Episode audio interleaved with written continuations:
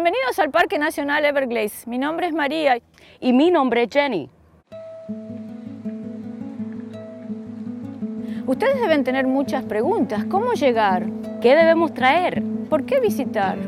Despreocúpense, después de ver este video estarán preparados para explorar el parque.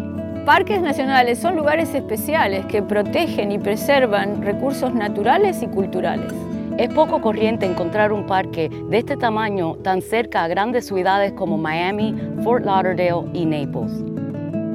El Parque Nacional de los Everglades es enorme, cubriendo 1.5 millones de acres en el sur de la Florida. El Parque Nacional Everglades lleva su nombre debido a los extensos pastizales de hierba serrucho, conocido en inglés como glades. Es un mosaico de nueve hábitats con una increíble diversidad biológica que varía desde las elevaciones de los pinares e islas arboladas hasta los bajos del humedal y la bahía de la Florida. Aquí encontrarán numerosas formas de explorar el parque.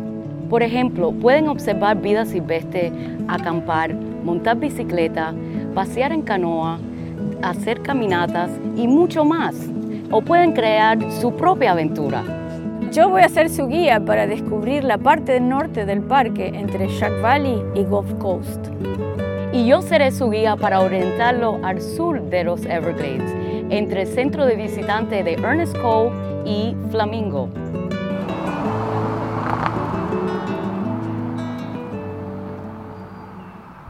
El centro visitante Ernest Cole sirve como el centro principal y queda en la entrada sureste del parque. Este es el lugar ideal para empezar su día y planear sus actividades.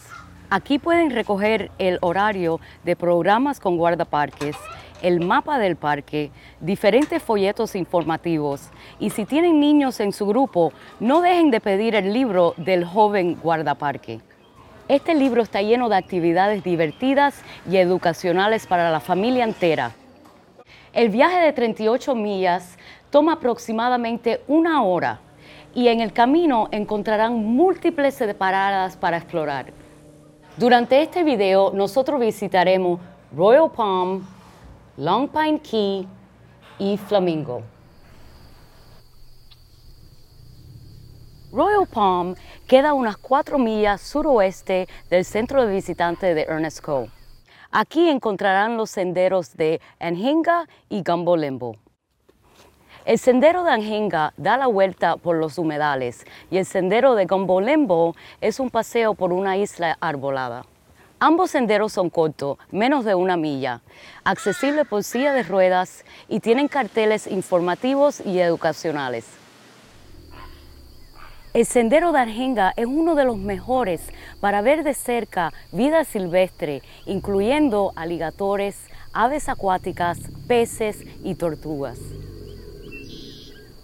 Este sendero lo nombraron por el Anjenga, una ave acuática que anida aquí durante el invierno. Los animales acuáticos se concentran en áreas donde queda agua durante el invierno, que es la estación seca.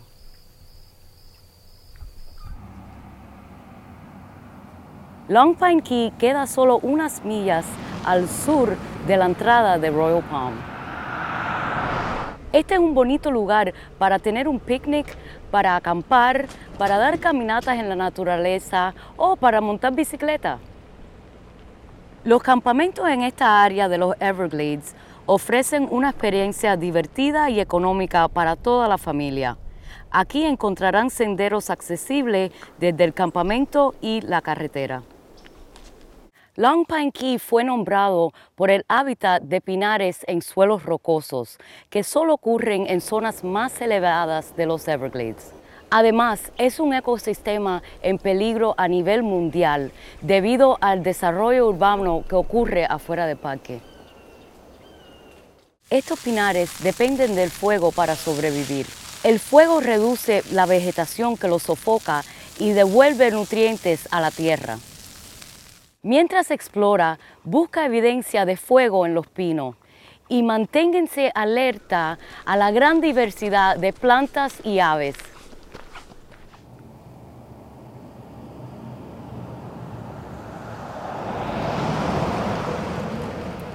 Al final de la carretera principal del parque está Flamingo. Centro de visitantes de Flamingo es el lugar perfecto para planear su visita, recibir información sobre el tiempo, las mareas y los animales vistos recientemente. Flamingo es el punto de partida para explorar la bahía de la Florida hacia el sur o las áreas silvestres de manglares y el Wilderness Waterway hacia el norte. Durante la época de sequía, participa en un paseo en canoa o una caminata guiada por un guardaparque. Puede ir de pesca o de excursión en barco. También encontrarán un campamento, un muelle y una pequeña tienda de servicios. Las oportunidades para explorar abundan aquí. Aquí podrán alquilar kayaks, canoas, botes, bicicletas y comprar boletos para paseos en barco. Asegúrense de informarse sobre las mareas, las condiciones de los vientos y la posibilidad de tormentas antes de salir al mar o si quieren pueden traer su propio kayak o canoa.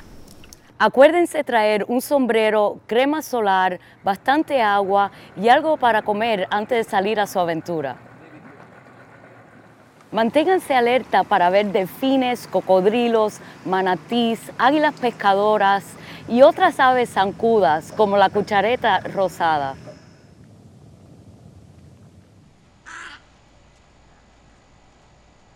Jack Valley es la entrada norte al Parque Nacional y cuando usted está en esta área todo está alrededor, el centro de visitantes, el tram, las bicicletas, los baños, los animales.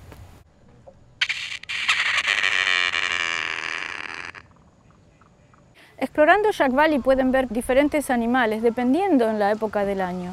Durante la época de sequía, los animales se concentran en las áreas de aguas bajas y se pueden ver muchos más. En la época de lluvias, el agua crece y los animales se dispersan. En la época de sequía, el invierno, es cuando se ven más animales, garzas, tortugas, patos y hasta aligatores tomando sol. El circuito de 15 millas de Jack Valley les permite llegar al corazón de los Everglades. Hay tres formas de visitar el área, con el tram, en bicicleta o simplemente caminando.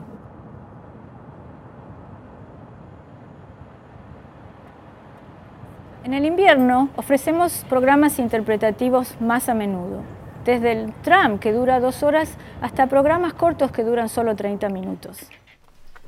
Lo que es realmente espectacular es la torre de observación, desde donde se puede ver una vista panorámica de los Everglades. Acá en Shark Valley nos encontramos en el medio del humedal, solo interrumpido por la presencia de algunas islas arboladas. Una de las cosas que los visitantes a veces no notan es las diferentes tonalidades de la pradera. Cuando uno mira a la distancia se ven los diferentes tonos de verdes y, y marrones que forman la pradera, y parece que lo hubieran pintado. Y en la distancia se ven las nubes, es una, vista hermosa de los Everglades. Este es el Valle de los Tiburones, pero no los va a encontrar acá, sino al final de la Ciénega, en el Golfo de México. Bueno, ahora desde Shark Valley nos vamos al centro de visitantes de Gulf Coast, que queda más o menos a una hora de viaje en el costado del noroeste del parque. Acá estamos en Gulf Coast, donde encontrará un área del parque menos congestionada. Asegúrese de pasar por el centro de visitantes para obtener más información y planear su visita. Acá podrá explorar los manglares y el estuario de las 10,000 Islands o 10.000 islas. El estuario se forma donde el agua dulce que fluye del norte se encuentra con el agua salada del Golfo de México. Los guardaparques ofrecen programas interpretativos durante el invierno, como paseos en canoa y caminatas. El concesionario del parque ofrece paseos en barco de las 10,000 Islands. La vida silvestre del ecosistema de los manglares incluye águilas pescadoras, garzas, delfines y manatíes. Gulf Coast ofrece un perfecto escenario para las actividades acuáticas, kayaking, canotaje, navegación y pesca. Un perfecto paseo para el día es empacar un almuerzo y remar hasta Sunfly Island, la isla frente al centro de visitantes. Esta isla fue construida por los indios Calusa por la acumulación de caracoles. Tiene una importancia histórica cultural muy grande y es el lugar en Gulf Coast que consta con un sendero para caminar un circuito de una milla. Los más aventureros pueden explorar el Wilderness Waterway, un sendero navegable de 99 millas de largo que empieza en Gulf Coast y termina al sur del parque cerca de Flamingo. Este se puede explorar en pequeñas secciones o en paseos de un día. La ruta total lleva de 7 a 10 días. Necesita bastante planificación y requiere un permiso oficial que se consigue en el centro de visitantes. Las mareas y los vientos afectan esta área, so es importante tenerlos en cuenta al planear su viaje. En el camino encontrará campamentos primitivos, en orillas, playas y chiquis. Los chiquis son plataformas elevadas sobre el agua donde podrá colocar su carpa para pasar la noche. Pero recuerde estar alerta para encontrar algunas de las pequeñas formas de vida como cangrejos y caracoles.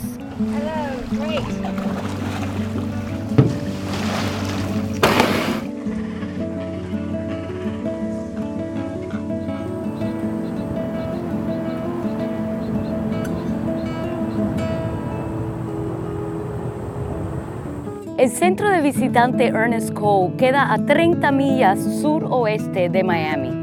Aunque el parque está abierto todo el año, la mayoría de los visitantes vienen en la época de sequía cuando la vida silvestre es más abundante, la temperatura más agradable y se ofrecen más programas presentados por los guardaparques.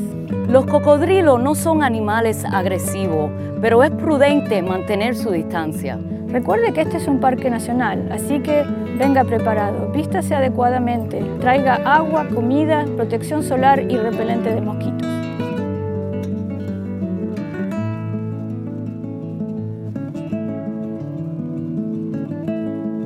Esperamos que hayan disfrutado esta breve introducción al Parque Nacional de Everglades. Recuerden que hay muchos otros lugares que no tuvimos tiempo de mostrarles, como este hermoso bosque de cipreses. ¡Lo esperamos! ¡Los esperamos! ¡Chao! ¡Adiós!